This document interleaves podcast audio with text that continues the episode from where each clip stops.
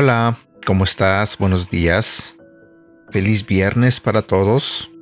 Hoy quiero compartir contigo un tema que se titula Vuélveme el gozo.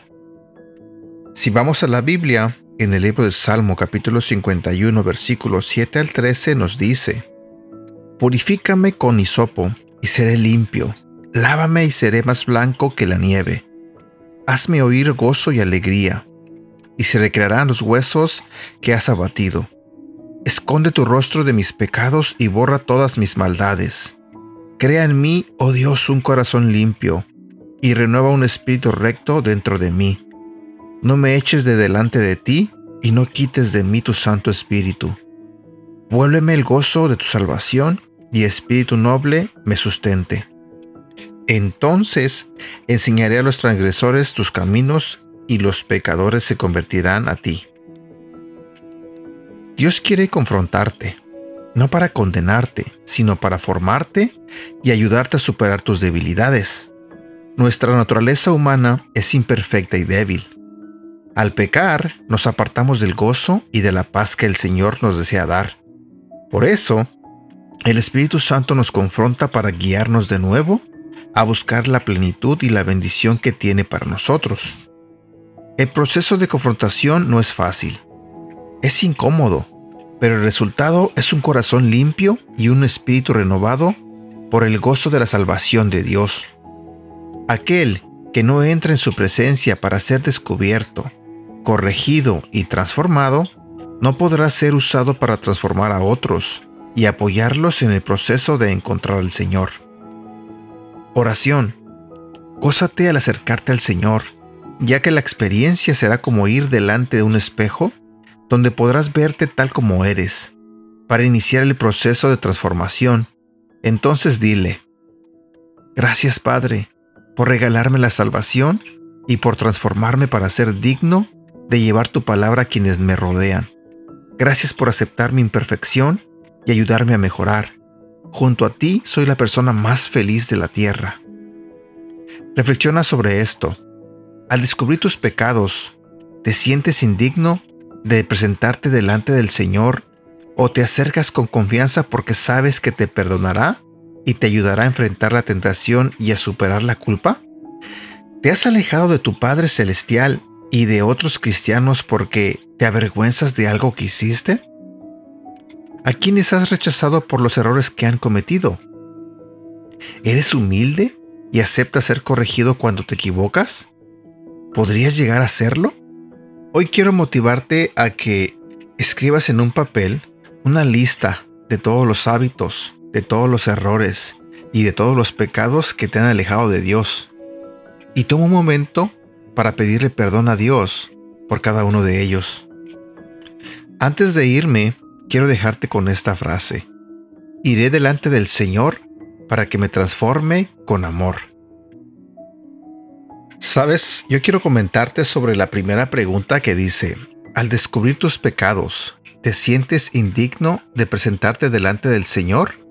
¿O te acercas con confianza porque sabes que te perdonará y te ayudará a enfrentar la tentación y superar la culpa? Muchas veces me he sentido así, indigno, porque he cometido pecado y la verdad, con el paso del tiempo, Aprendí que sí, Dios ya me perdonó todos mis pecados. Pero ahora cuando hago algo que sé que no lo tengo que hacer porque no está bien delante de los ojos de Dios, me siento mal. Porque ah, de una manera u otra ah, sé que le fallé a Dios. Sé que lo que hice no estuvo bien. O muchas veces cuando digo algo que no está bien, cuando de repente se me sale una palabra que lastima a alguien ya que sucedió eso, ya que lo dije, me siento mal y a veces este no sé cómo decirle a Dios que me perdone o no sé cómo hablarle y decirle, ah, Señor, la regué de nuevo. Pero sí sé que Él me perdona, sí sé que Él ya perdonó mis pecados, pero también sé que no por eso tengo que dedicarme a herir a las personas o hacer este cosas que no está bien o cometer pecados, porque entonces, ¿dónde está el cambio? ¿Dónde está el crecimiento? Se supone que ahora que trato de llevar una vida más, ah, más derecha, por así decirlo. Trato de vivir una vida que sea conforme a la voluntad de Dios. Se supone que debo dar resultados. Pero muchas veces me he tropezado, muchas veces he caído y, he pecado. Y un ejemplo ah, fácil es a veces decir una grosería. Todavía de vez en cuando te digo, se me atraviesa alguien en el freeway y muy temprano ya ando diciendo este, malas palabras. O no es que lo haga todos los días tampoco, pero sí, sí me ha pasado y sí se me ha salido una mala palabra. Pero ya que lo digo, lo hago, ay, yo digo, ay Señor, perdón, perdón, pude haber pensado diferente, pero no lo hice. Y entonces me propongo no volver a caer en lo mismo. Y así puedo mencionarte varios ejemplos de cosas que se supone no debo de hacer y más bien en cambio las hago.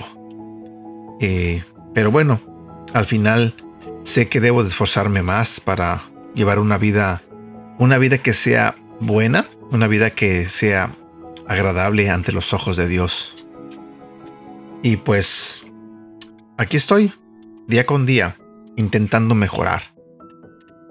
Espero que también tú tengas esa mentalidad o seas mejor que eso y que no solo te conformes a que, ah, ¿qué importa si peco? Igual Dios me perdona.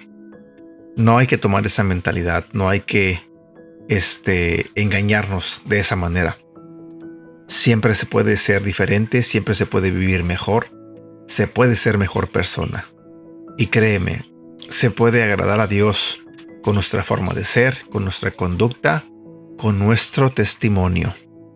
Que tengas un bonito día, cuídate mucho y que tengas un feliz fin de semana.